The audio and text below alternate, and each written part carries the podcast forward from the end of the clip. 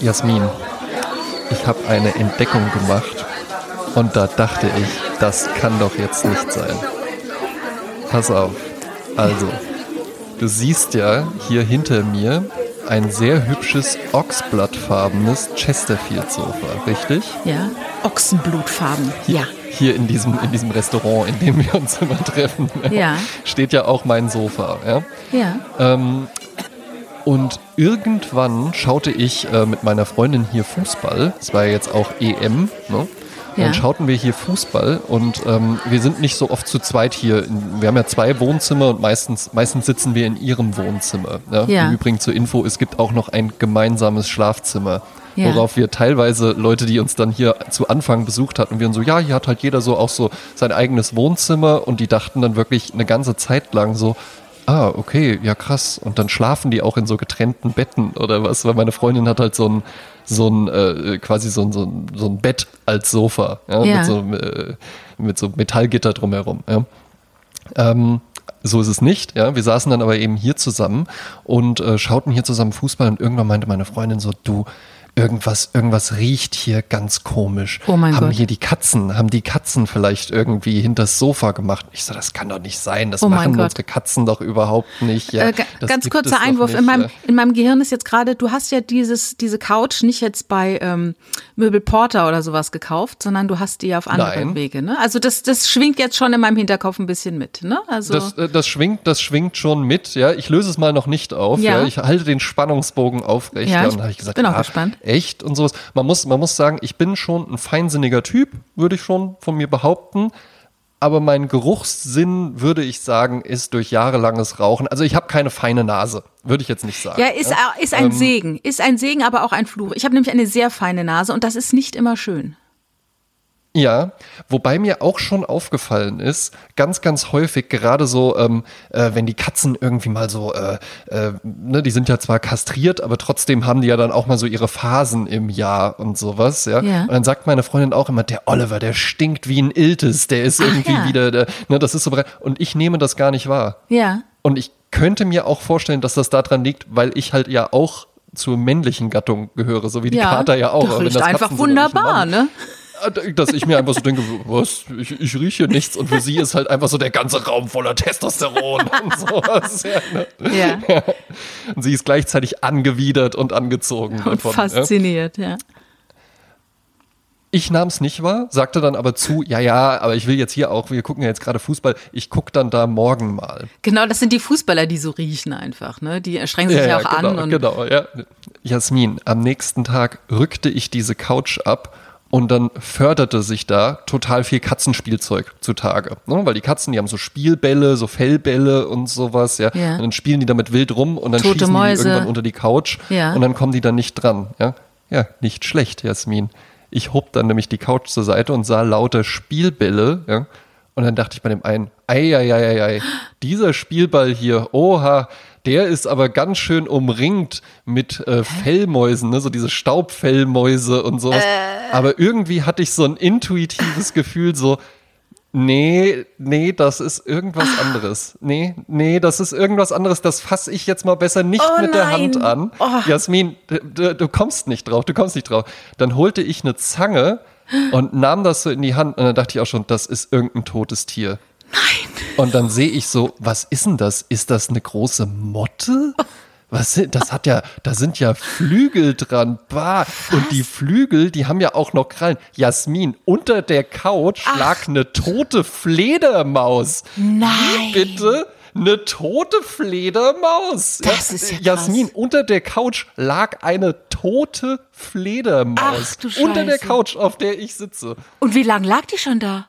Weiß man nicht, ne? Also es war noch nicht, ich, äh, es kann noch nicht so lange gewesen sein, Ach, ja, weil also Scheiße. äh, äh, Details erspare ich mal, aber wir hatten jetzt noch nicht mit Madenbefall und sonst was zu kämpfen. Aber ich dachte so, ey, das gibt es doch nicht. Das darf doch nicht wahr sein. Eine tote Fledermaus liegt hier unter der Couch drunter. Ja.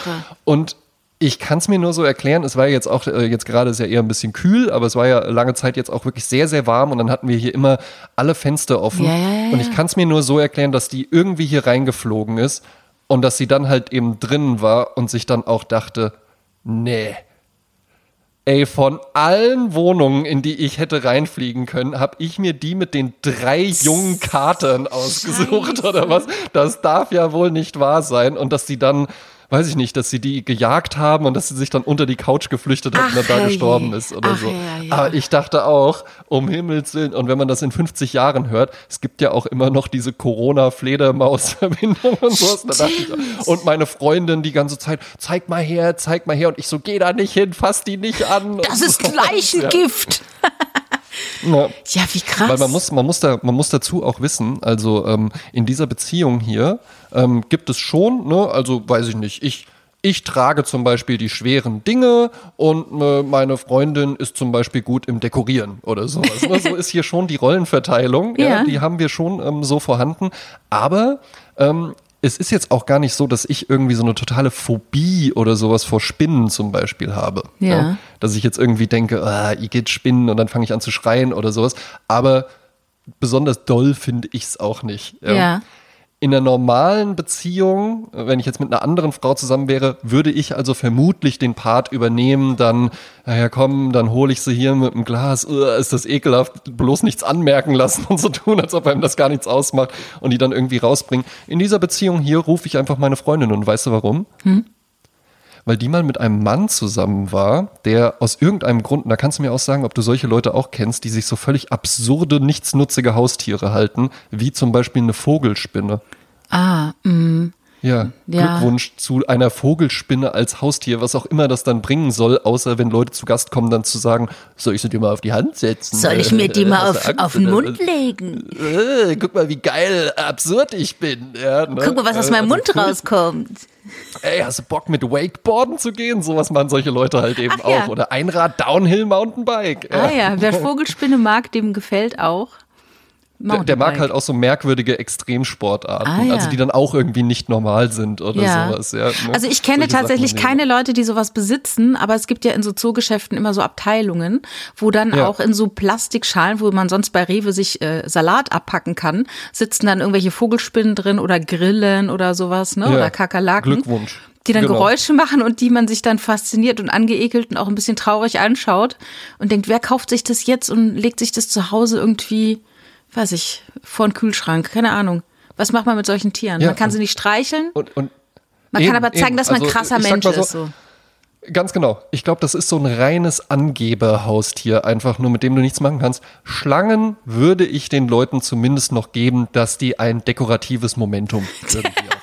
Ne? Also ne, irgendwie, ne, die haben ein schönes Muster oder sowas. Das kann ja. ja irgendwie noch, noch ganz hübsch aussehen. Kapier ich aber auch schon nicht. Auch Leute, Nee, dann haben die ein alles nicht. Chamäleon und sowas. Also auch so Tiere, die mit jeder Phase ihres Daseins dir sagen, ich gehöre hier nicht hin. Ich Ja, ja. gehöre in einen Dschungel mit subtropischen Temperaturen Mhm. oder, oder in eine Wüste oder sowas und nicht in so eine, in so ein Wohnzimmer in Bergisch Gladbach Mhm, oder sowas, ja, wo dann halt irgendjemand so seine Identität draus zieht, dass er da so ein Terrarium stehen hat Mhm, oder so. Ja, ich mag auch äh, gerne Tiere, wo ich den Eindruck habe, dass ich aus deren Verhalten auch was für mich und für die Menschheit ablesen kann. Ne? Man sagt ja also Kinder, die Ja. mit Hunden groß werden, die können sehr gut auch äh, Stimmungen deuten, Mimik deuten. Mhm. Ne? Und äh, aber bei einem Leguan zum Beispiel, da, da verlierst du mich, weil da, also äh, was was mich, also da kann ich gar nichts für, ne? Das habe ich jetzt nur so an mir selber erkannt, dass wenn die so so ruckartig sich bewegen, das irritiert mich total. Und auch so Schlangen, die Bewegung von Schlangen, die irritieren mich. Und da kann ich nichts mit anfangen. Also ich bin eher so der Säugetiermensch. Da, da habe ich ein Wollte ich gerade Bonding. sagen. Ja, Ne? wollte ich gerade sagen, weil das irgendwie halt, und das vergisst man so im Alltag immer mal, dass das ja tatsächlich einfach komplett andere Arten sind. Ne? Und dass wir da gar nichts für uns rausziehen können. Mhm. Ja, und dass sie halt einfach Kaltblüter und ne? Kaltblüter, genau, und dann frieren die halt ein und dann äh, eine Schildkröte, die kannst du auch ins Gefrierfach legen und dann wieder rausholen und sowas. Ist das ja. so? Ne? Das wäre ja nicht denkbar. Ich, äh, na, ich will niemanden dazu animieren, das Ja. auszuprobieren. Und jetzt aber noch, noch ein kurzer äh, Nebensatz zu der Vogelspinnengeschichte. Es ging ja nicht nur darum, dass sie mal mit einer Vogelspinne in einem Terrarium in einem Raum gelebt hat, in einer Einzimmerwohnung wohlgemerkt, Oh ja. sondern mit einer Vogelspinne in einer Einzimmerwohnung, die dann irgendwann ausgebrochen ist aus dem Ugh. Terrarium. Ja. Und dann auch in diesem Zimmer war. Und Sind- mit der hat die dann da drei Wochen lang gelebt, bevor die die wiedergefunden haben. Ich habe keine Ahnung, sind Vogelspinnen giftig? Na, also wenn die dir jetzt irgendwie ins Bein beißen oder sowas, da ziehen, die ziehen sich dann nämlich gerne an dunkle, feuchte Orte zurück. Also dir kann es dann halt passieren, dass du nachts aufwachst und dir denkst, die sitzt jetzt an meinem Oberschenkel Ah. innen. Oder die sitzt im Schuh oder sowas. Ja, ja. Wenn die dich dann beißen, also äh, daran stirbst du dann nicht oder sowas, ja, aber äh, gesund ist jetzt auch nicht. Ne? Mhm, Und die können so Haare abschießen von ihrem ekelhaften Hinterleib. Ne? Wenn du die dann einatmest, ist auch nicht so gut. Also verlassen wir vielleicht auch diesen Part. Es war auch nicht so ganz Sprezzatura, aber ich, ich warte schon die ganze Woche darauf, dir das zu erzählen, weil ich wirklich dachte, weil ich wirklich dachte, nee, Ja, da kommt man nicht eine drauf. Ne? Fledermaus, damit Ja. hätte ja jetzt niemand gerechnet, dass hier eine tote Fledermaus unter der Couch liegt. Ja, irre, ne? Ja, irgendwie Fledermäuse sind ja auf eine Art so Märchentiere, ne? Oder so Vampirgeschichtentiere. Mhm. Und dann irgendwie sitzt man dann in der Provence und dann guckt man in den Himmel und dann sagt dir jemand, äh, das sind übrigens alles Fledermäuse, die hier rumfliegen, ne? In der Luft. Ja. Und ich so, ach so, das ist ja verrückt, ne? Also die hat man da irgendwie Das gar nicht so also eine verortet am normalen. Himmel, ne? Ja, ja, eben. Und Mhm. ich hatte das auch mal, also ich hatte schon ein paar Begegnungen in meinem Leben mit Fledermäusen. Ähm, ich lag auch mal mit meinem ehemaligen Mitbewohner in einer warmen Sommernacht, äh, wie man sich's vorstellt, nachdem wir spezielle Zigaretten geraucht hatten. Ja, ähm, beide so recht sediert auf der Couch. Und plötzlich kam halt eine Fledermaus reingeflogen und dann war das wie in so einem Cheech and Chong Movie oder sowas. Das dann eine so, Alter, ist das eine Fledermaus? Ja, krass. Und dann ist die halt wieder rausgeflogen. Aber ich find's, ich find's komisch, dass die halt eben so in Wohnungen reinkommen. Ja, ich denke, die haben da so, so ein tolles Ortungssystem mit irgendwelchen Ja. besonderen Wo ist denn das tolle Möglichkeiten, Ortungssystem? Ne? Ja, seltsam. Nun denn, ähm, ich Ja. habe diese Woche was anderes Schönes erlebt und schon als ich es gesehen habe, habe ich gedacht, das muss ich dir erzählen und ähm, äh, empfehlen. Ich muss es unseren Hörern und Hörerinnen erzählen. Und zwar Mhm. auf Disney Plus. Ich, äh, ist ja so eine Streaming-Plattform, die Disney ja jetzt geschaffen hat. Und äh, Ja. da ist eine Dokumentation online gegangen, die heißt Wolfgang. Und ähm, was ich ganz interessant fand, war, dass ich diesen Wolfgang schon immer kenne und Richard keine Ahnung von dem hatte. Er wusste gar nichts von Wolfgang. Sagt dir Wolfgang irgendwas? Also, äh, er ist ja ein Vorname, der könnte ja jetzt alles sein, ne? Okay. Ähm, Ja, wir reden von einem berühmten Koch. Wenn nicht dem berühmtesten Koch auf der ganzen Welt. Also ich, ich kann es auflösen. Nee. Es handelt sich Ja. hier um Wolfgang Puck. Wolfgang Puck, äh, der hatte quasi gestern am 8. Juli Geburtstag, ist 72 geworden und der kommt eigentlich aus Kärnten, also aus Österreich. Also das, Ja. was Arnold Schwarzenegger geschaffen hat für das Bodybuilding, also aus, aus der tiefsten österreichischen Provinz nach Hollywood und dann die Welt erobert, das hat Wolfgang Puck als Koch gemacht. Ah ja. Und ähm, Disney hat eine wunderschöne Dokumentation über ihn gemacht, mit vielem alten Footage und gleichzeitig aber auch so diese Dis dieses Disney-Narrativ, so eine schöne Heldenreise erzählt, die auch sehr versöhnlich endet. Und das ist eine so schöne äh, Sprezzatura-Doku über das Leben von Wolfgang Puck, wie er es geschafft hat, als Junge der in Kärnten groß geworden ist bei einem Stiefvater, der überhaupt nichts von ihm gehalten hat. Also er wurde auch immer klein gehalten, ist mit 14 von der Schule gegangen und äh, hat eine Kochlehre angefangen, da irgendwo unten in Kärnten. Und das war alles nicht besonders dolle und irgendwann ist er geflohen von zu Hause. Also er ist wirklich raus aus Österreich und hat in irgendeinem äh, französischen Re- Drei-Sterne-Restaurant gearbeitet und wurde immer größer und durch irgendwelche Umwege kam er nach äh, Los Angeles. Und dort wurde er einer der größten Köche, der berühmtesten Köche und er hat jetzt auch seit 2017 einen äh, Stern auf dem Walk of Fame. Ne, das ist ja so ein, Ach, was, so ein als Boule- Koch? Als Koch, ja. Das ist ja so ein, so ein Gehweg äh, in Los Angeles äh, am, am Hollywood Boulevard. Und da sind also viele, viele Leute aus der Unterhaltungsindustrie, die bekommen dann halt da so einen Stern, wenn die besondere Leistung machen. Ja. Und so ein bisschen so gossipmäßig. Ähm, er war in der dritten Staffel der US-Serie Las Vegas hat er eine äh, Gastrolle gehabt, weil dort auch ein Restaurant war, äh, das Wolfgang Puck hieß. Äh, in der 13. Staffel äh, von den Simpsons taucht er auf als Wolfgang Puck. Ähm, bei Frasier war er zu sehen als Wolfgang Puck. Bei Wer ist hier der Boss war er. Bei Jay Leno und alle möglichen. Also bei Hell's Kitchen in den USA äh, hat bei Masterchef mitgemacht. Das war der erste Koch und er hat den Boden bereitet für alle anderen TV-Köche. Er war der aller, aller, allererste TV-Koch. Er wurde damals, und das wird auch in der Doku schon gezeigt, in so eine Morningshow oder so eine Mittagsshow eingeladen. Und der war wahnsinnig aufgekratzt und mit seinem schönen österreichischen Akzent und seinen, der hat ganz, ganz offenen Blick, ne, ganz offene Augen und mit seiner, weiß ich, positiven Art und mitreißenden Art mhm. hat der äh, da wirklich alle Herzen erobert und alle anderen Köche müssen sich quasi auf ihn berufen. Er hat das Genre oder diesen, diesen Koch quasi äh, öffentlichkeitspopulär gemacht. Ja, das ist eine, das sind natürlich auch Geschichten, die du insbesondere in den USA ganz toll spielen kannst. Mhm. Ne? Kommt aus hier aus ärmlichen Verhältnissen, mit 14 die Schule abgebrochen, but you can make it. If you really want, you can make it. And here is Wolfgang Puck and he made it. Ja. ja? Ne, das kannst und, du halt eben auch wirklich toll spielen und, und aber das, weißt du was? Ich mag sowas auch total gerne. Ja? ja. Ich mag solche Geschichten Geschichten. Das sind auch wirklich, das ist, das sind die Momente in Filmen, die, wo ich wirklich an mich halten muss und wo ich es manchmal nicht zurückhalten kann und ja. mir dann einfach so eine Träne runterkullert. Absolut. Wenn jemand wirklich so in so einem Biopic und er kämpft und oder auch sie gegen mhm. die Widerstände an, ja, und am Ende kommt er in einen Raum rein und alle, die vorher gesagt haben, niemals und nein und immer nur Barrikaden und alles im Weg und plötzlich stehen alle auf und einer fängt dann wirklich so ja, boah, da kriege ich jetzt in dem Moment Gänsehaut, während ich das erzähle. Ja. Weil das, wenn Leute so gegen Widerstände so ihren Weg gehen und ja. das dann noch erfolgreich ist und die aber nicht so ekelhaft verbissen sind, der wird auch ehrgeizig sein. Ne? Aber Ehrgeiz ist ja, droht auch immer schnell mal so in was Negatives umzukippen und dann in so eine Verbissenheit und dann eben nicht mehr Sprezzatura auch zu sein. Ja, ne? Ähm, aber Leute, die das die das überwinden und dann so ihren Weg gehen, sowas, das finde ich wahnsinnig inspirierend. Ja. Und dann ist mir eigentlich auch egal, ob der jetzt Koch oder, oder Fotograf oder sonst was ist, ja, ja. oder mir irgendwie nahe steht von der Persönlichkeit her oder nicht. Sowas äh, gucke ich unglaublich gern. Ja. Was auch ihm wo, äh, gut getan hat, war seine Frau. Er hatte so relativ bald äh, ähm, eine Frau kennengelernt, die total an ihn geglaubt hat. Und die hat ganz viel Potenzial mhm. in ihm gesehen, das er so nicht in sich gesehen hat.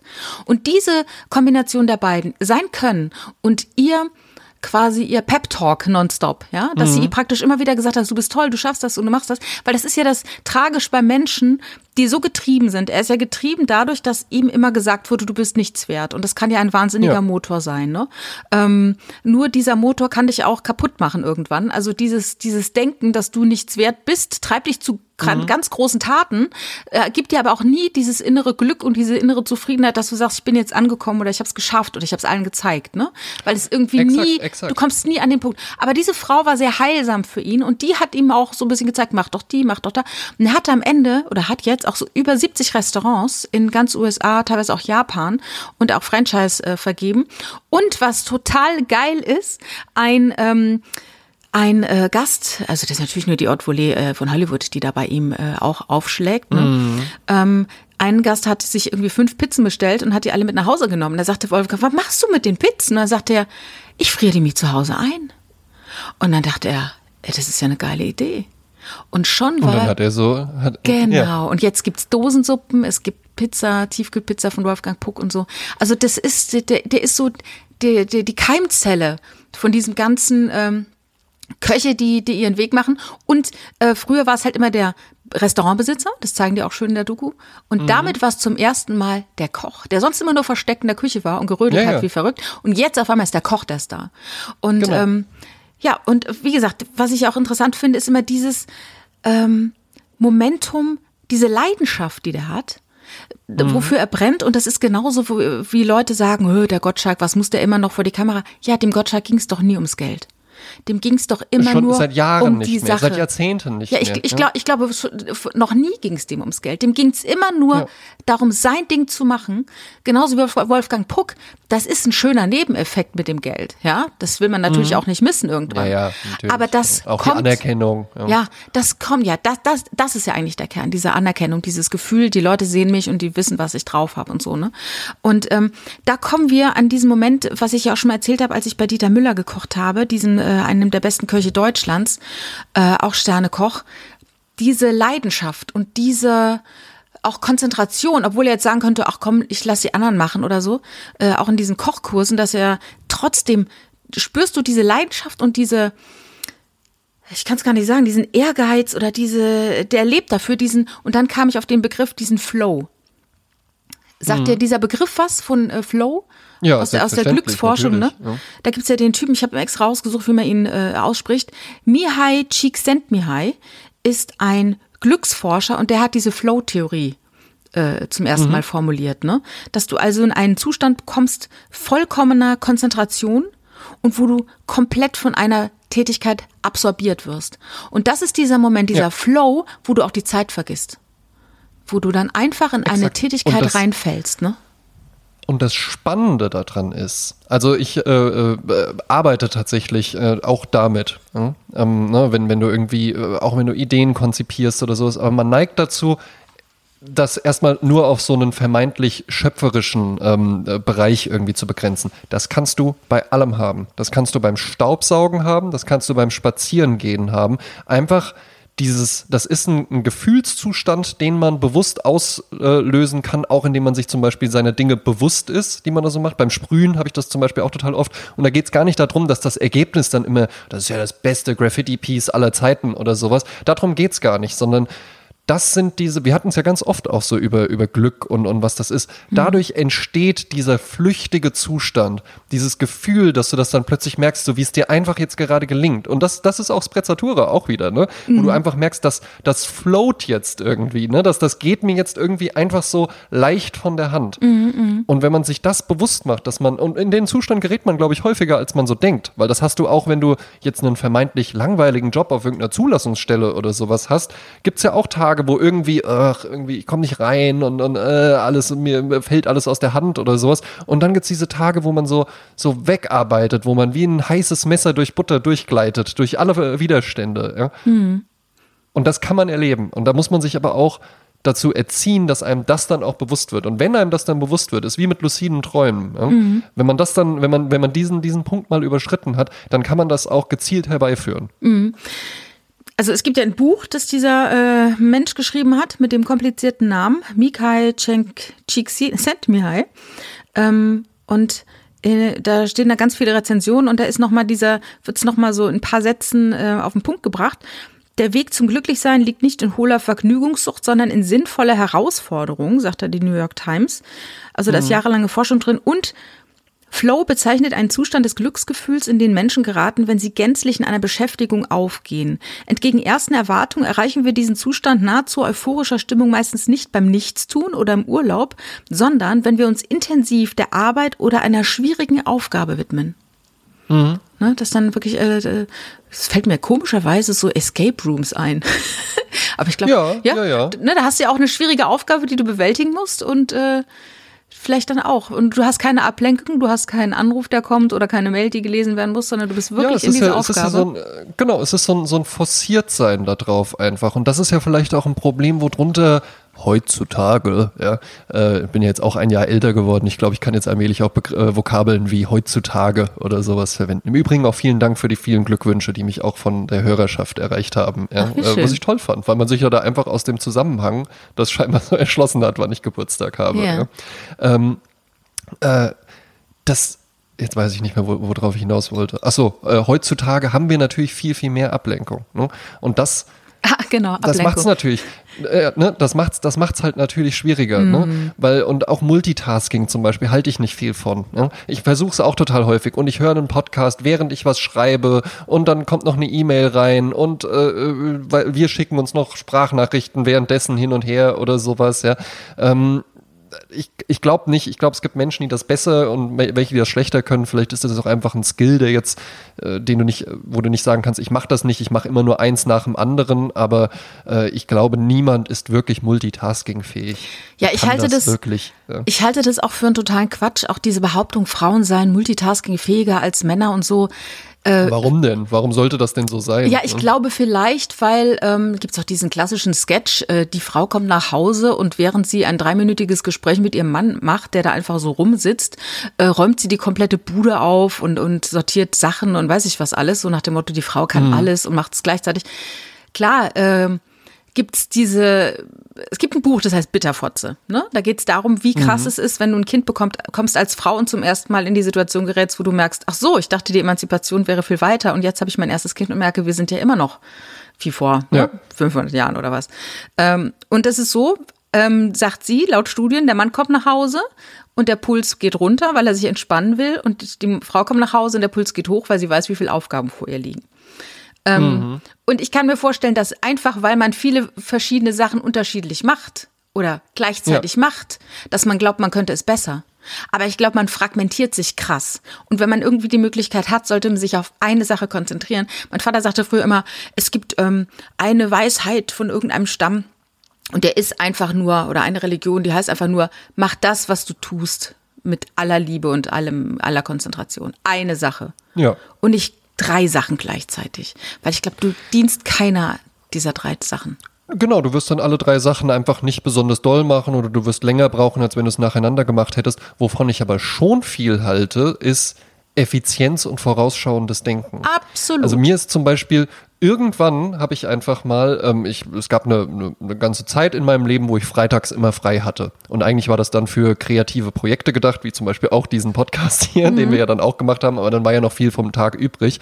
Und dann habe ich hier ganz oft so den Wochenputz gemacht. Ja? Also einmal halt äh, wirklich nicht nur durchsaugen und so, sondern auch wischen und sowas, ja. Fledermäuse Und da entfernen. habe ich mir und dann äh, Fledermäuse entfernen, genau, die Fledermäuse äh, entfernen. Ja. Äh, das kommt dann auch noch mit dazu.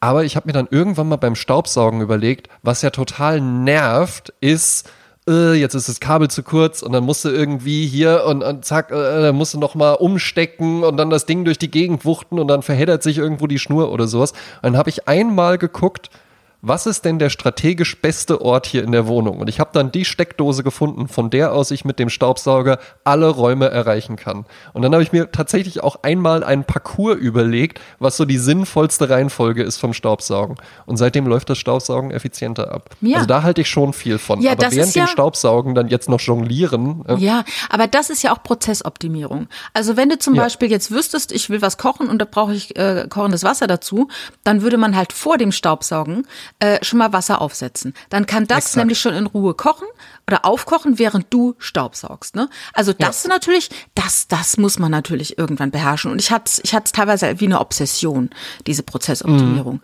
Das kann ja eine Obsession werden. Ne? Da mache ich dies, dann mache ich jetzt die Waschmaschine an, dann mache ich so. Das sind natürlich Haushaltsgeschichten, die dann oftmals laufen. ja, ne? Ja. Eben, Äh, eben. Andere Dinge, zum Beispiel die Woche musste ich was schreiben und wusste, ich muss mich richtig konzentrieren, wenn ich das schreibe. Und dann war mir völlig klar, ich muss äh, meine Benachrichtigung im Laptop ausmachen, nicht, dass jede Mail, die reinkommt, erstmal schon mal die Überschrift mir irgendwas in mir auslöst, ne? Äh, Handy ausmachen, umdrehen das Handy, ne, damit man nicht sieht, was da aufpoppt und so weiter. Und sich wirklich in eine Situation begeben, wo man weiß, ich habe jetzt die hundertprozentige Aufmerksamkeit für dieses Projekt, was jetzt beendet werden muss. Und ich kann dir Exakt. nicht sagen, wie viel Zeit ich für diesen Text gebraucht habe. Ich kann es dir gar nicht sagen. Vielleicht Ja. 20 Minuten, vielleicht zwei Stunden, weil es ist auch so ein Flow. Ich bin dann da drin Mhm. und ich bin erst fertig, wenn es fertig ist. Eben, eben. Und oftmals habe ich mir früher, das mache ich jetzt gar nicht mehr, äh, ich könnte es jetzt wieder machen, aber irgendwie habe ich noch nicht den Weg dazu gefunden. Wenn es mir schwer fiel, mich so zu konzentrieren, habe ich einfach meinen Laptop genommen und bin damit in einen Café gegangen. Weil dann wusste ich, wie gesagt, da ist jetzt nichts, was mich ablenkt. Sonst, ähm, früher, wer zu Hause arbeitet, Homeoffice, die vielen kennen es jetzt, oder früher bei Klausuren, fing man dann auf einmal an, seine Plattensammlung alphabetisch zu sortieren. Oder man fing an, Das seinen jetzt, Kleiderschrank aufzuräumen, ne? weil das ich stört mich einfach beim bügeln. Lernen. Ne? Äh, Ansonsten kann ich auch nicht, kann ich mich nicht konzentrieren. Genau. Ja. Und damit eben das nicht passiert, habe ich den Ausweg äh, gewählt, in ein Café zu gehen, weil ich einfach nur ich und mein Laptop und ich weiß, ich bin nur deshalb hier. Also ich Mhm. kann jetzt nicht anfangen, hier Mails zu sortieren oder in einen Papierkorb zu werfen oder so. Nein, ich bin hier zu schreiben und das muss ich jetzt auch machen. Und das hat immer ganz gut funktioniert. Gibt es auch ähm, tatsächlich einen, ähm, Anbieter im Internet, Noisely heißt der, und da kannst du dir so Geräusche anmachen. Und das sorgt tatsächlich auch für so einen Zustand. Also das habe ich oft genutzt, wenn ich irgendwie äh, äh, Werbefilme oder sowas geschrieben habe oder Broschüren oder sowas, also wo, wo du wirklich lange Texte auch teilweise schreiben musst und irgendwie ein, bei der Sache bleiben musst, weil wenn du dich ablenkst, dann bist du tatsächlich, wie man es immer so sagt, raus ja, und musst dann erst wieder reinkommen. Ja. Also so sagen wir das bei uns in der Branche raus und dann muss man wieder reinkommen. Das ist jetzt Fachterminus, den ich benutzt habe. Ja.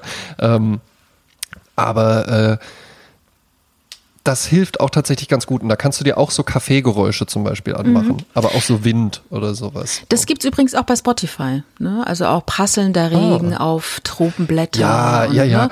Oder auch der Mozart-Effekt habe ich auch schon häufig gesehen. Da läuft dann einfach so äh, klassische Musik und Studien haben herausgefunden und sowas. Ich glaube, im Endeffekt kann man alles nehmen. Was da aber für mich auch drinnen steckt, ähm, ist, ich glaube, ganz, ganz, ganz, ganz viele Menschen halten Stille gar nicht mehr aus. Mhm. Also gar nicht mehr, nicht eine Minute. Mhm. Ne? Weswegen ja dann auch ähm, Meditation zum Beispiel finden ja auch, ne, gab ja eine Zeit lang war ja Yoga irgendwie so ein Ding. Ne? Mhm. Und jetzt in den letzten Jahren habe ich so das Gefühl, jetzt ist Yoga sehr im Mainstream und jetzt kommt so Meditation immer mehr. Ja? Mhm. Und was ich da bemerkt habe, war, dass auch ganz viel so ähm, über Apps dann funktioniert. Ja. Das ist dann eine geführte Meditation. Da redet dann jemand mit dir. Ähm, äh, das ist eine App, die du dir runterladen kannst, dann machst du Kopfhörer rein und dann äh, kommt noch ein bisschen Musik und sowas, ja. Weil ich glaube, die wenigsten würden es aushalten, einfach mal eine Stunde oder äh, kann ja auch nur zehn Minuten sein, einfach nur still irgendwo zu sitzen. Ja, ja. also ähm, ich kann einen Tipp geben für alle, die bei der Barmer versichert sind. Die Barmer äh, bezahlt ein Jahr lang die Pro-Version von Seven Mind. Äh, das ist eine deutsche Meditations-App, die ähm, äh, ich glaube Seven wegen äh, sieben Minuten äh, mhm. Meditation. Damit startete das. Also die kann man dann kostenlos dann äh, sich dann anhören. Und die sind geführt, weil die meisten Menschen keine Vorstellung davon haben, wie eine Meditation eigentlich abläuft. Und darum finde ich das ganz gut. Da gibt es also so Grundlagen der Meditation und da geht es eben so ein bisschen wie beim autogenen Training. Du spürst deinen Arm, du spürst dein Bein. Ne? Und jetzt äh, mhm. konzentriere dich jetzt auf den linken Fuß und so. Es funktioniert eigentlich sehr gut so geführt und äh, kann dann aber auch in ganz andere Sphären gehen, wie äh, wenn du zum Beispiel sagst, ich möchte mich jetzt äh, entspannen äh, oder ich möchte, äh, ja, eigentlich ist es ja immer eine Art Entspannung oder Fokussierung ne, auf was durch so eine Meditation. Mhm. Und es gibt aber auch Menschen, die meditieren, indem die einfach sagen, ich setze mich einfach hin und äh, bin ruhig. Exakt. Und ähm, dann, da. und dann, aber was machst du? Die Leute glauben ja immer beim Meditieren, man müsste an nichts denken und sind total gestresst ja. mit der Vorstellung, scheiße, jetzt habe ich wieder an was gedacht. Oh nein, jetzt denke ich schon wieder an was. Nein, mhm. das ist ja aber keine Meditation, sondern wie es so schön heißt, es kommen Bilder und es gehen Bilder und du lässt sie genau. einfach völlig, völlig frei Fließen. kommen Ganz genau. und gehen. Du guckst, auf einen, du guckst auf einen Fluss und dann kommt da das Schiff angeschippert. Oh Gott, es ist Mitte des Monats und du bist schon im Dispo. Ja, das ist ein Gedanke, der ist in deinem Kopf und das ist auch okay, dass der da ist und dann lässt du den einfach weiter schippern. Ne? Genau. Und das führt dann auch zu dieser tiefen Entspannung. Ich habe eben vor, das ist schon Jahre her, habe ich mal ähm, äh, so eine Kurzgeschichte oder sowas war das von so einem Mönch gelesen, der sich eben sehr darüber amüsiert hatte, dass ähm, in Europa jetzt auch so Buddhismus und sowas, dass das alles so, äh, äh so gut ankommt mhm. und äh, dass dann die Leute, die pilgern dann irgendwie in so buddhistische Länder und weil da können die dann halt eben einfach mal, ah, jetzt muss ich nicht mehr andauernd die E-Mails beantworten und hier kann ich einfach mal sein und meditieren und sowas. Und der meint dann eben so, ja, also das ist ja auch alles schön und gut und das sollen die auch ruhig machen und wenn denen das hilft, aber wenn man meditieren möchte, dann muss man sich nicht erst ein Gewand dafür anziehen und irgendwie in Thailand äh, in so einem Kloster sein oder sowas. Das kannst du auch im Pendlerzug machen, während du zur Arbeit fährst oder sowas. Ja? Weil es ja wirklich einfach genau darum geht, Gedanken und den Körper und, und, und Stress und das alles einfach mal bewusst wahrzunehmen. Ja? Und dann aber dadurch auch zu merken, so schlimm ist es gar nicht. Ne? Mhm. Ne? Oder ich kann das dann auch einfach mal wieder vorbeiziehen lassen. Mhm. Ne? Ja, das ist ja genau nochmal diese Flow-Geschichte, ähm, dass man glaubt, man geht irgendwo hin und da ist es dann besser. Äh, da funktionieren mhm. Dinge besser. Eigentlich funktionieren die auch schon mit dir in dir. Also du kannst äh, mhm. dich auch bei dir in den Keller setzen und kannst, kannst tolle Meditation haben, aber man lässt es halt oft Eben, nicht zu. Ne? Man denkt, man muss genau, irgendwo ne? hin, ne? Das ist ja auch Eben. wie mit dem du Urlaub. Das, du fährst, du ich meine, ich mache mich davon ja nicht frei. Ich gehe ja auch in ein anderes Land. Nein, ne? nein, nein, ich auch nicht. Und, nein, nein, und äh, ne, in einer anderen Umgebung. Aber ich zum Beispiel jetzt, äh, wenn ich jetzt wieder nach Italien fahre, suche dann natürlich auch Inspiration. Ja, so, mhm. ne? die ich jetzt in meinem Keller so nicht finde. Aber ich suche nicht mein Glück in Italien und ich suche nicht meine buddhistische Weisheit in Italien oder Wer bin ich wirklich und sowas. Ne? Ja. Und es ist ja auch okay, aber ich, hab, ich konnte das einmal auch bei meinem, äh, äh bei meinem Chef in der Agentur beobachten. Dann war der drei Wochen in Südfrankreich und vorher halt immer Mittagessen irgendwo hingegangen, irgendwo was geholt oder sonst was. Und dann kam der aber aus Frankreich wieder und dann hast du so richtig eine Woche lang konnte man das beobachten, wie der versucht hat, den Stil, den er sich im Urlaub angewöhnt hatte, dann ist der halt zum Supermarkt gegangen, ach du, einfach irgendwie, äh, äh bringst mir, bringst mir noch ein Stück Brie und einfach irgendwie ein Stück Baguette. Und dann hat er halt da gesessen und dann, du hast so richtig gemerkt, so, das ist so wie mit den, mit den Rasterzöpfen, die man sich dann irgendwie im Urlaub so hat einflechten lassen. Und im Urlaub sah das dann toll aus, wenn man das dann abends irgendwie mit dem bunten Kleid, das man am Strand gekauft hat, und dann kommst du halt so in Deutschland an und merkst, oh Gott, nein, das ist ja total beschissen einfach ja, nur. Ja. Oder dieser Pfefferminzsirup, der in der Bretagne so wunderbar erfrischend schmeckt. Und zu Hause ist es dann einfach Eben. nur Zucker, den du dir ins Wasser machst. Das kann ich mir auch sparen. Ganz genau. Ne? Und vielleicht, ja, vielleicht, wenn du es halt nicht schaffst, das alles den äh, von deinem buddhistischen Retreat die äh, Angewohnheiten eins zu eins auf dein Leben, während du auch arbeiten gehst und sowas zu übertragen, dann ist das auch nicht schlimm. Wenn du einfach dann vielleicht zwei, drei neue Angewohnheiten oder so mitgenommen hast, dann ist das ja auch schon mal gut. Es gibt ja bei diesen ganzen Sachen gibt es ja kein so ist es richtig. So, mhm. so macht man es. Das ist die Checkliste, die man abhaken muss. Und dann äh, äh, führt man irgendwie ein glückliches, entspanntes, selbstreflektiertes Leben oder sowas. Ja, ne? das wünschen sich das, viele Leute. Das wäre natürlich sehr einfach. Ne? Ja, so eine Anleitung, so eine ja. Anleitung. Ich war Anleitung mal, zum Glück. Äh, ich war, war, mal, war mal in einer, in einer äh, Gesprächsgruppe und äh, da war eben auch eine Unternehmensberaterin und die berichtete davon, ja, der Stress, der Stress und das würde sie total fertig machen und sowas. Aber äh, sie wäre jetzt auch dran, sie würde jetzt äh, halt eben auch gucken, dass sie auch einfach mal in ihrer Freizeit ein bisschen, und das sagte die auch wie so ein To-Do, weißt mhm. du, so, sie würde jetzt auch mal gucken, dass sie in ihrer Freizeit und äh, hätte sich jetzt auch für einen Yogakurs angemeldet. Und dann so, ja, das ist ja, ist ja schon mal ganz gut. Und was ist denn das so für ein Yogakurs? Ja, äh, sie hätte dann auch äh, nach einem Power-Yoga-Kurs geguckt. ist halt so, so genau, ja. genau der falsche Ansatz, ja, genau ja, der falsche Ansatz. Für diese Frau wäre es ja viel besser gewesen, also wahrscheinlich wäre es für diese Frau entspannender gewesen, wenn die einfach einmal in der Woche gesagt hätte, und jetzt stelle ich mir einen Timer auf dem Telefon und dann lege ich das weg und dann lege ich mich einfach auf die Couch. Mhm. Ohne Fernsehen, ohne Radio, ohne auf dem Handy irgendwas rumgucken oder so. Dann liege ich einfach nur mal eine halbe Stunde da. Mhm. Und nach der halben Stunde stehe ich dann wieder auf und dann habe ich auch wieder To-Dos und äh, äh VCs und, und, und mhm. so weiter. Ja, ja das, das, ja. wir hatten uns ja mal über Wochenendplanung unterhalten. Ich weiß nicht, ob du dich mhm. erinnerst. Und ich hatte ja, ja früher immer jedes Wochenende viel geplant. Also ich sagte ja immer so, ein Auswärtstermin muss sein. Ja. Ähm, und der war dann meistens auch irgendwie gesetzt. Also ich habe mir entweder mich vorher umgeschaut, ob jetzt auf der Burg Satzfrei irgendwie wieder ein Event ist, wo man hinfahren kann mit den Kindern, weil man will die auch bewegen oder das Tierheim ja, ja. hat irgendwie Tag der offenen Tür, dann geht man da hin oder irgend so ein Fest oder irgendwelche Leute, bei denen man eingeladen ist und so. Und ich bin aber jetzt in den letzten Jahren davon ein bisschen abgekommen äh, und mache eigentlich keine klassische Wochenendplanung mehr, sondern äh, lass es alles auf mich zukommen. Und mhm. was auch total gut ist, ich meine, es gibt natürlich wieder Wochenende. Jetzt diese Wochenende arbeite ich komplett durch. Ne? Das Wochenende drauf ist auch wieder was. Und das Wochenende drauf ist auch wieder was. Das sind Sachen, die ich nicht unbedingt äh, beeinflussen kann, ne? die von außen kommen. Ja. Aber ich setze mir nicht, nicht selber auch noch Stresstermine. Oder Termine, wo ich weiß, ah, da muss ich diesmal, sondern das Wochenende ist wirklich in der, in der besten Form dazu da, einfach gar nichts zu planen, um einfach laufen zu lassen. Ne? Und wenn mir danach Eben. ist, mich äh, ins Bett nochmal zu legen um zwei und ein Buch zu lesen, dann mache ich das. Ja. ja. Oder wenn ich sage, ich gehe jetzt auf dem Friedhof spazieren, dann mache ich das. Und das ist eben nichts, dieses durchgetaktete und weißt du, diese Terminierung, die man sonst innerhalb der Woche hat, lasse ich eben komplett mal los am Wochenende und sage, ich setze mir gar keine, keine Termine. Wie das gute Jefer. Mhm. Eben, ne? Und ähm, ich glaube, was bei uns beiden ja dann vielleicht auch noch so ein Ding ist, und das kennen vielleicht auch andere, die hier zuhören, man hat irgendwie so eine Lust auf Kultur. Und, ne, und, und, und Literatur ist doch schön und Theater macht doch auch Freude und Konzerte sind doch auch eine tolle Sache und ach, Ausstellungen und so und ach, eine Kunstmesse oder mal auf ein Filmfestival oder sowas gehen. Man hat so eine generelle Lust darauf. Das ist ja auch eine, erstmal eine schöne Sache.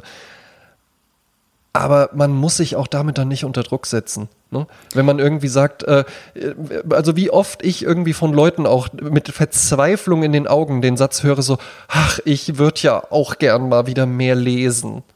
Und dann merkst du so, ja, ich weiß ja nicht, irgendeinen Grund wird es ja haben, dass sie das jetzt nicht mehr so machen. Vielleicht haben die sich verändert, vielleicht hat sich, äh, die haben sich die Lebensumstände verändert, vielleicht haben sie einfach ganz viele andere Sachen, die sie jetzt stattdessen machen, wo sie früher gelesen hätten. Ja? Aber dann setzen die sich so unter Druck und ja, und früher habe ich in der Woche zwei Bücher gelesen und jetzt ich komme zu gar nichts mehr und, und, und schafft das alles nicht und nicht mal im Urlaub hat man Zeit und ständig mit dem Telefon und sowas, ja. Wo wir es ja auch schon mal von hatten, da liest man ja auch. Es ist jetzt erstmal auch nicht relevant, ob man irgendwie Thomas Mann in einer äh, Hardcover-Ausgabe liest oder irgendwie einen Zeit-Online-Artikel oder sowas. Ja? Das ist ja beides Lesen. Ne?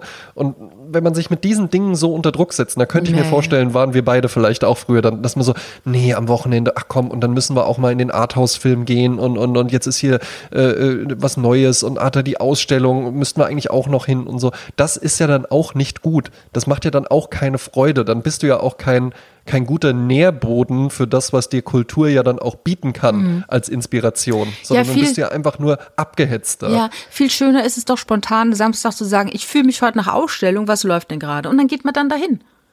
Aber nicht Wochen Eben, vorher, dann ne? dann und dann, dann muss ich jetzt die Tickets noch holen und so und dann so, oh scheiße, Muss, jetzt ist ein Termin, jetzt habe ich ne? gerade. Ah, das ist echt. ja. Ich habe heute, heute zum Beispiel so einen Termin. Äh, es läuft im Sommerkino etwas und da habe ich mir vor äh, zwei Wochen äh, Karten gekauft. Und Mhm. jetzt heute Abend ist der Termin und ich habe heute erfahren, dass der Film um 21.40 Uhr erst beginnt und die Temperaturen sind nicht so, dass ich mir vorstellen möchte, dass ich um 21.40 Uhr draußen sitze und mir dann einen Zwei-Stunden-Film anschaue. Also es ist auch Ja. wieder so eine Sache, wo ich gedacht habe, hm, da war ich vor zwei Wochen in der Superstimmung und dachte, ach, weißt ich habe mich so gesehen, es ist Sommer, es ist Mhm. warm, ich setze mich dahin, es ist toll, es wird langsam dunkel, wie, was für eine, Schö- ja, jetzt ist mir schon klar, das wird so nicht sein. Und jetzt Nein. bin ich so Sklave und ehrlich gesagt, ich werde nicht hingehen. Ich werde nicht hingehen. Vielleicht verschenke ich die Tickets an irgendjemanden bei Facebook, weil Nein. ich schaffe es nicht, mich in diese Kälte weißt zu setzen. Und weißt du, was, weißt du, was dann gut ist? Hm. Wir haben jetzt Zeitpunkt der Aufnahme ist 13.13 Uhr. Dann auch jetzt einfach zu beschließen, nein, ich gehe da nicht hin. Ja, ja. Wenn du dich dann spontan doch noch dazu entschließt, ist ja schön und gut.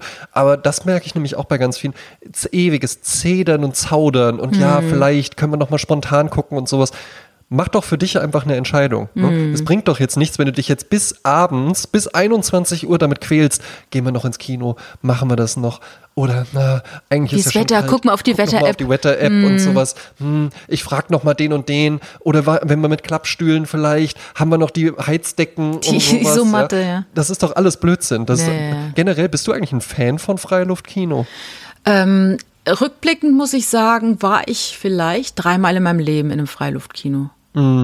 Also ich war mehr, ich glaube, mehr im Autokino als im Freiluftkino. Freiluftkino ist ja auch so ein bisschen wie so ein Musikfestival. Eigentlich geht man nicht wegen des Films Ja, hin, sondern eben. man geht hin mit Freunden und hier, komm, dem- wir- komm wir gehen genau, noch mal was zu trinken Stimmung holen und ne. Ja. Genau, ja. Und irgendwie bin ich auch aus dem Alter raus. Also das war zu, als zu Studentenzeiten halt schön. Auf irgendwelchen Ja. Wiesen barfuß rumlaufen. Ach, guck mal, da vorne ist der Typ aus Eben. Mhm. dem sowieso-Seminar und komm, wir gehen mal hin. Ach nee, ich weiß nicht. Und so. Aber das ist heutzutage ja ganz anders. Heutzutage. Ja, sehe ich genauso. Mhm. Und vor allen Dingen Freiluftkino, und da, äh, damit grüße ich unseren Hörer Andreas Weber, ja, der das äh, genauso sieht, auf dem Boden sitzen, ist für mich eine, eine unendliche Qual.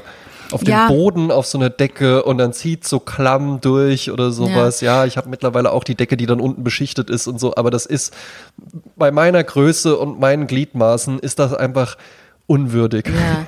für mich. Also es ist so, äh, in Köln gibt's das Sommerkino, das ist am Hafen und da sind so riesige Mhm. Hafenstufen. Also du sitzt quasi auf Beton und äh, ich weiß nicht, ob die da noch irgendwie Stühlchen hingestellt haben. Ich würde dann die Isomatte. Ich, hab, ich hatte nämlich jetzt auch äh, noch mal ein Erlebnis. Ich war im Tanzbrunnen. Also die, die Welt macht ja wieder auf. Ich bin ja wieder unterwegs. Mhm. Ja, ja. Ne? Und ich war äh, bei einer Lesung von H.P. Kerkeling. Und ähm, das war auch herausfordernd, weil es war unter freiem Himmel und der Himmel war doch nicht so frei. Der war ganz schön bewölkt und dann irgendwann fing es tierisch an zu pissen. Und dann sitzt du halt dann im Regen. Und Ja. ähm, das ist dann auch sehr kalt und ich hätte mir gewünscht, ich hätte irgendwie eine dicke Decke dabei, in die ich mich hätte mummeln können und eine heiße Tasse Kaffee, Tee, die ich mit beiden Händen umklammere. Aber da war nichts. Es war einfach nur kalt und nass. Und das, äh, da sagte meine Freundin, mit der ich da war, die sagte so schön, naja, ist halt Sommer, ne? Ja, ein deutscher Sommer. Ja. Tja. Ich habe ähm, ich hab ja die, weißt du, wie ich den Abend vor meinem Geburtstag, ich hatte an einem Samstag Geburtstag, wie ich den Freitag vor meinem Geburtstag verbracht habe. Ja. Ähm, richtig Midlife-Crisis äh, äh, war das. Also so ein, so ein Midlife-Crisis-Erlebnis irgendwie. Äh, und zwar meine Freundin war schlagskaputt am Abend. Die hat mir auch gesagt, ey, ich muss mich jetzt auf jeden Fall gleich hinlegen. Wenn du noch reinfeiern möchtest, dann stelle ich mir einen Wecker. Und das hat die aber halt mit so einem liebevollen, gequälten Gesichtsausdruck gesagt, dass ich auch gesagt habe. Ich opfer mich, wenn du unbedingt willst. Schlaf du mal durch, schlaf du mal durch. Ja, das ist mir auch lieber. Dann bist du, ich feiere ja auch morgen und ich werde ja jetzt auch nicht zwölf oder sowas. Ja, ähm, äh, das ist schon okay. Ja. Und dann habe ich aber an dem Abend gesagt, nee, dann mache ich jetzt heute Abend was für mich. Sie ist ja dann ins Bett gegangen und dann äh, bin ich sprühen gefahren. Und zwar äh, gehe ich ja ganz gern Graffiti sprühen und in der Regel gehe ich aber nicht zum Schlachthof, weil da ist mir dann meistens einfach zu viel los. Da werden auch die Bilder so schnell übermalt. Aber da war es ja dann schon abends und dann dachte ich mir, ah, aber im Schlachthof hast du noch Licht. Da kannst du hinfahren, da ist noch beleuchtet, da kannst du noch malen. Also bin ich dann an einem Freitagabend zum Schlachthof in Wiesbaden gefahren und da war was los, Jasmin. Ja. Da bin ich in Situationen reingeraten. Also ich habe dann an einer Mauer gemalt, was dann auch die Aufmerksamkeit von zwei 20-jährigen Damen auf sich zog, die dann zu mir kamen und sich mit mir gerne unterhalten wollten und denen ich dann auch angeboten habe, weil deswegen waren sie ja da, ähm, dass sie ja auch mal was sprühen dürfen, wenn sie wollen. Was haben sie denn gesprüht? Und die sich wirklich in Ottifanten. Also die eine hatte so in die Richtung ungefähr, ja. Und das Ding ist, die eine war halt wohl mal mit, also die waren 20, haben sie gesagt, ich fand, die sahen aus wie 15, ja. Mhm. Ähm, äh, bleibt jetzt der Fantasie überlassen, ja. Ähm, die haben sich aber auch sehr girlyhaft noch verhalten, wo ich auch dachte, ja krass, ne, man denkt immer so, 20 ist ja schon zwei Jahre volljährig, aber 20 ist ist auch noch schon auch noch sehr jung, ne? schon noch sehr jung. Und die waren sehr girly-mäßig und haben, haben sich dann auch, da, also was halt wirklich süß war. Jetzt muss man auch sagen, ich gehe jetzt nicht im äh, dreiteiligen Anzug Graffiti sprühen, sondern da hole ich dann äh, schon noch mal so meine alten Malersachen raus und ziehe äh, äh, zieh so einen Parker an und sowas, ja. Und die eine meinte dann aber auch so zu mir, ja, ähm, äh, ja, und äh, machen, machen Sie das oder, oder oder du, ja, und dann habe ich auch wirklich so richtig väterlich gesagt, wir können uns ruhig duzen. Ach, ich hätte es jetzt auch herrlich gefunden, wenn du gesagt hast, ich äh, äh immer noch sie. Für dich immer noch sie. Immer für sie, immer für dich immer noch sie. Ja. Larissa, ja, ne, für dich immer noch sie. Aber dann selbst so duzen und sowas, ja. Dann haben die halt gemalt. Die eine hat dann so, äh, äh so fünf, die hat quasi das, das Motiv, was sie auf ihrem T-Shirt hatte. Das war so eine, so eine äh, Strich 5 und dann äh, Love noch unten drunter und die andere hat ihren Namen geschrieben und sowas. Mhm war dann ja auch, ich dachte mir dann so, ach komm, ne? Ach komm, das war doch jetzt für Süß die ein schönes die dann, Witzig, witzig war dann, dann hatten die fertig gesprüht und dann standen die so verlegen da und du hast halt, und dann habe ich auch, habe ich auch wirklich so gesagt, weil die dann so, ja, ah, ich glaube, unsere Leute, die suchen auch schon nach uns. Und dann meine ich so, ja, ja, ihr dürft jetzt auch ruhig gehen, das ist schon in Ordnung. Ja. Ihr müsst jetzt nicht mit mir hier stehen bleiben und euch weiter mit mir unterhalten. Ach ja, cool, Dankeschön, Peace. Oh, hat dann die eine gesagt. So? Ja. so, und dann, es ging ja noch weiter, dann bin ich an eine andere Wand gegangen, dann bin ich noch in eine Polizeikontrolle gekommen. Aha. Ne?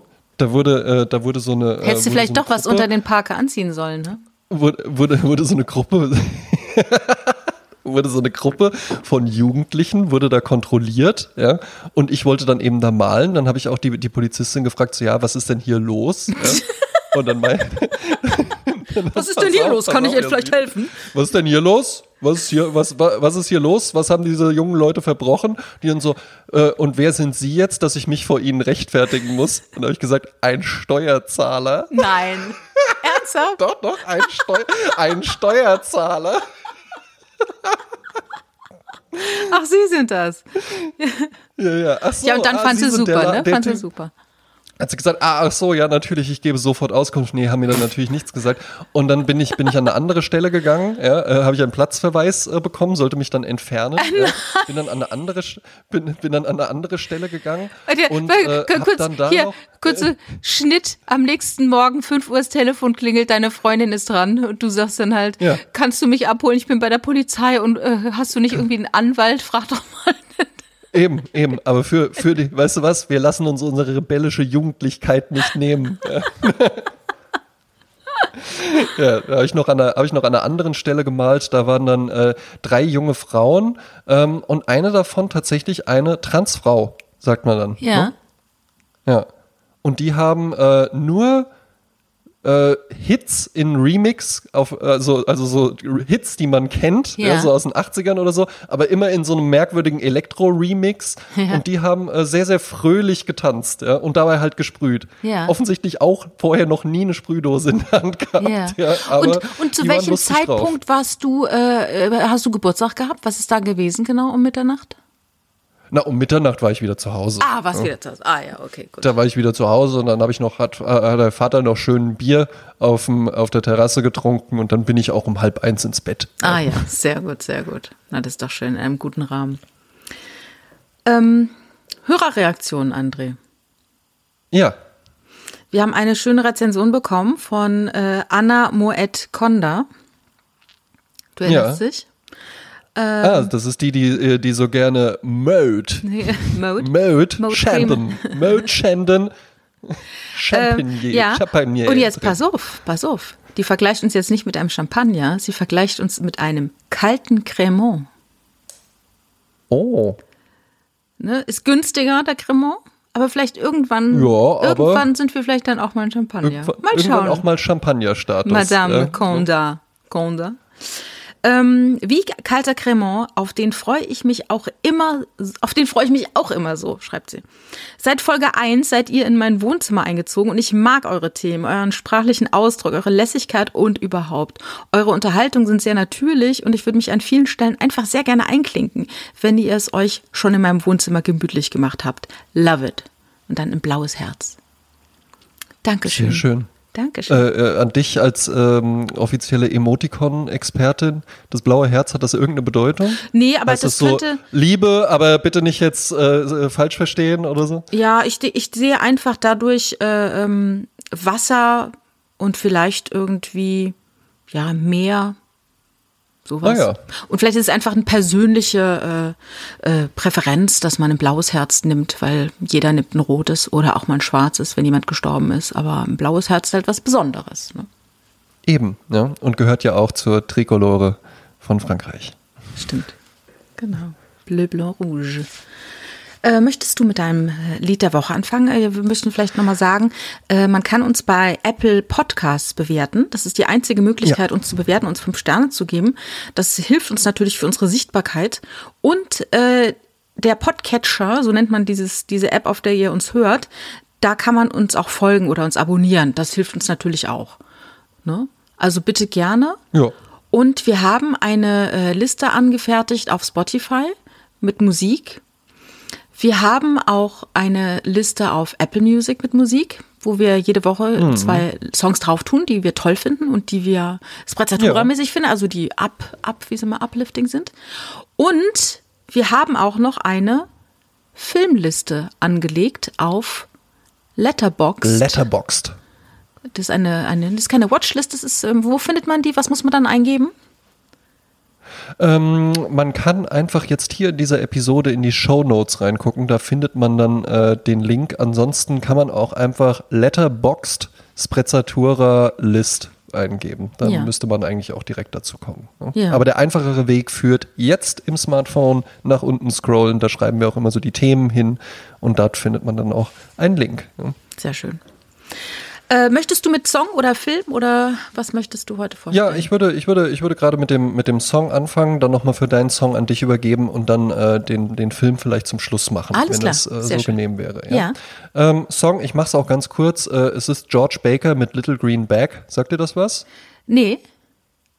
Szene kennst du aber, nachdem wir uns äh, über äh, Madonnas Schwänze und äh, äh, Cindy Lou, Cindy Wu unterhalten haben. Äh, acht Männer in schwarzen Anzügen äh, in Quentin Tarantinos ersten Film gehen die Straße herunter und wir sehen den Titel Reservoir Dogs und dabei läuft dieser Song. Das waren jetzt wahnsinnig viele Informationen auf einmal. Madonnas Schwänze? Was war das?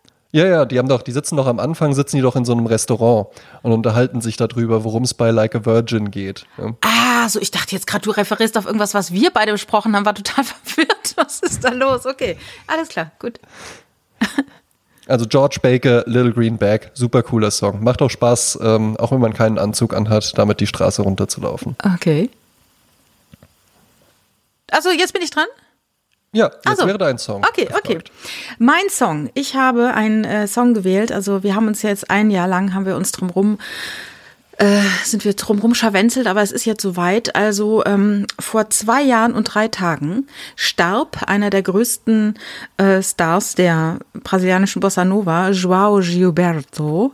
Ähm, ähm, ich habe den kennengelernt mit, also nicht persönlich, aber die Musik mit 15, 16. Ne? Jeder kennt natürlich Girl from Ipanema, äh, hatten wir auch schon mal vorgestellt. Die Frau von ähm, ihm hat es auch gesungen, eine der drei Frauen, die er hatte. Und es gibt ein Buch, das ich vorgestellt habe. Astrid Gilberto, glaube ich. Ne? Ast Astrud. Also Astrud. Astrud. Astrud. Ähm, und es gibt ein Buch von Mark Fischer. Mark Fischer war ein äh, Schriftsteller und Journalist, der auch viel für die Tempo geschrieben hat und der hat ein Buch geschrieben, das heißt Auf der Suche nach Joao Gilberto, äh, Hobalala. Und ähm, er beschreibt dann eine bestimmte Szene, wie er zum ersten Mal in Tokio sitzt bei einem Freund und der die Platte auflegt und er hört die ersten Töne und er sagt, da ist das Virus in ihn übergegangen. Ich zitiere mal kurz, was wir gehört hatten, war die Essenz von etwas. Ein Ergebnis wie Hemingways Kurzgeschichten, als er die ganzen Adjektive rausstrich, wie Mies van der Rohes Bauten, als er alles Überflüssige wegließ, wie Glenn Golds Klavierspiel, als er sich entschied, dazu zu summen. Ja, manchmal denke ich, er ist gar kein Brasilianer, sondern Japaner, sagt Toshimitsu, weil seine Ästhetik so reduziert ist, so knapp und genau und sich endlos wiederholend. Dazu singt er in einem anderen Tempo, als er spielt, aber trotzdem kommt alles zusammen, als würde ein komplett neues Instrument entstehen. Und ich habe das äh, Lied ausgesucht von, äh, von der Platte Rosa Morena von 1961 und das Lied heißt A Felicidade. Und in dem Text, ich möchte den Text kurz ähm, umreißen. Ähm, es wird immer wieder gesungen, Traurigkeit hat kein Ende, Glück ja. Also Glück hat eben ein Ende. Glück ist wie die Feder, die der Wind durch die Luft weht. Fliegt so leicht, aber das Leben ist so kurz. Es muss ständiger Wind sein. Das Glück der Armen scheint die große Illusion des Karnevals. Wir arbeiten das ganze Jahr für einen traumhaften Moment, um das Kostüm zu machen. König oder Pirat oder Gärtner. Und alles endet am Mittwoch. Glück ist wie der Tropfen Tau auf dem Blütenblatt, leuchtet leise nach Licht, schwingt und fällt wie eine Träne der Liebe. Mein Glück wohnt in den Augen meiner Freundin. Es ist wie heute Nacht. Vorbei, vorbei auf der Suche nach der Morgendämmerung. Bitte halte deine Stimme leise, damit sie glücklich wie der Tag aufwacht. Liebesküsse anbietend. Traurigkeit hat kein Ende. Glück, ja. Ja, das ist äh, Hey, das passt ja sogar sehr gut zum, zum Thema der heutigen äh, äh, Episode. ja schon.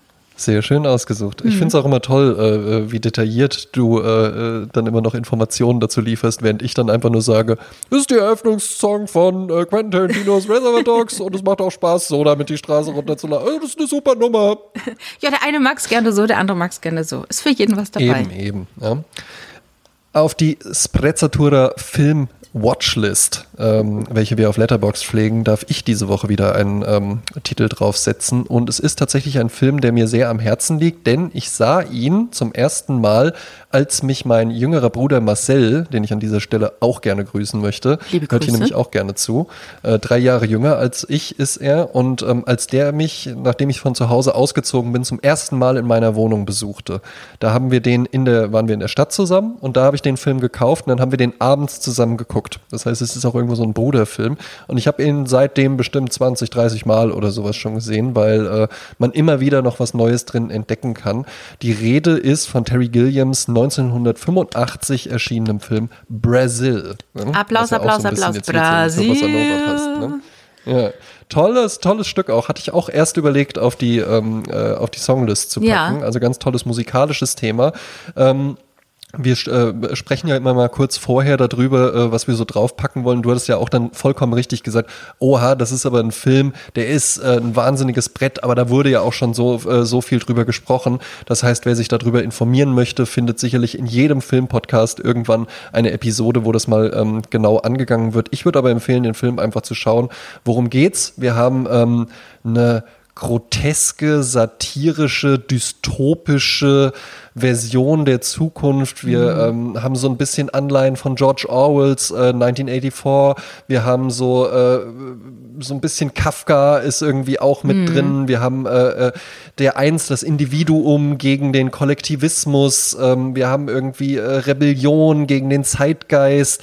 Ähm, und wir haben irgendwie äh, so die Frage, was ist besser? Einfach mitmachen und so tun, als ob man die Missstände nicht sieht oder die Missstände aufdecken und dafür unter Umständen vielleicht dann auch mit dem Leben oder beziehungsweise mit dem eigenen Verstand dafür bezahlen zu müssen. Wir begleiten äh, den Regierungsangestellten Sam Lowry, der im Laufe des Films von einem Rädchen im Getriebe, so würde ich es mal nennen, äh, immer mehr zu einem äh, Sandkorn im Getriebe wird. Ähm, wie das Ganze dann ausgeht, äh, sei dahingestellt. Es geht im Prinzip um eine Lappalie und zwar ähm, äh, ändert sich für Sam Lowry in seiner Ansicht einfach alles, nachdem ähm, versehentlich durch eine Fliege wird ein Rechtschreibfehler ausgelöst und der äh, eigentlich gesuchte terroristische freiberufliche Heizungsinstallateur, gespielt von Robert De Niro, wenn ich mich recht entsinne, mit dem Namen Tuttle, äh, wie gesagt, durch einen, einen, einen, Fehler ausgelöst durch eine Fliege, die ins Getriebe fällt, wird eben nicht dieser Tuttle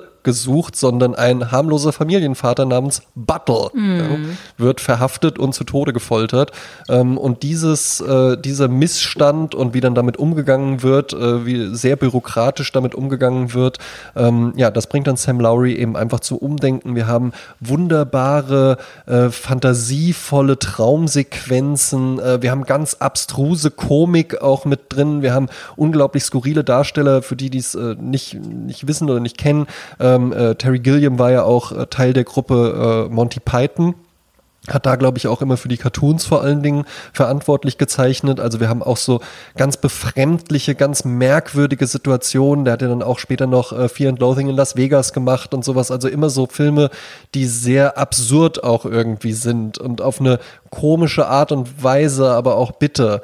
Ähm, was bei Brazil, finde ich, noch besonders ins Auge sticht, ist tatsächlich diese ganze Szenerie und mit wie viel Detailverliebtheit da wirklich so an dieser Stadt und diesen Ministerien und wo, wo quasi die Location, der Raum, in dem alles spielt, auch noch äh, wie ein Darsteller einfach ist, weil wir, wenn wir in einem Wohnzimmer sind, dann verlaufen da überall Schläuche und Kabel und, und es gibt so ganz merkwürdige Apparaturen, das hat man ja dann auch in 12 Monkeys gehabt und sowas, wo ein Telefon so ganz merkwürdig, äh, merkwürdig kompliziert und wenig intuitiv aufgebaut ist ähm, und das hat in Brasil, finde ich, tatsächlich noch so die, wirklich die Spitze erreicht, ne? wo wirklich auch die, die ganze Location, das Set-Design eigentlich noch so als zusätzlicher Darsteller Trailer fast schon gesehen werden kann.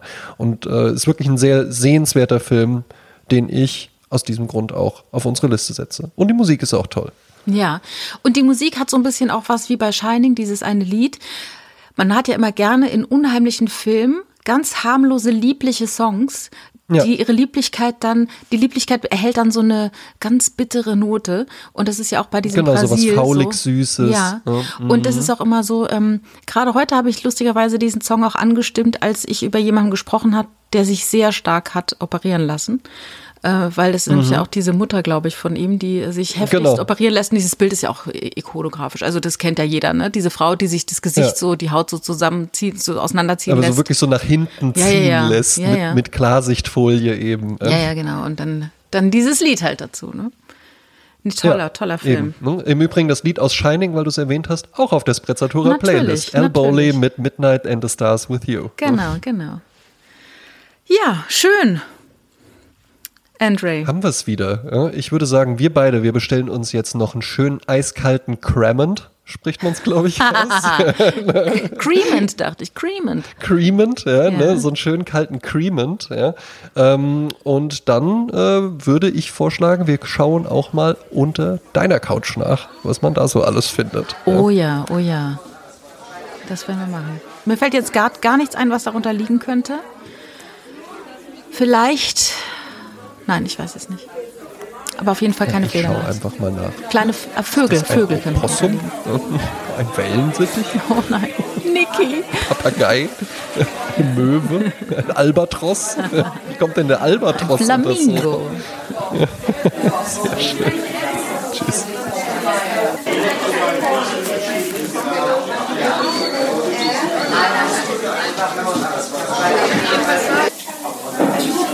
Nein, nein, nein.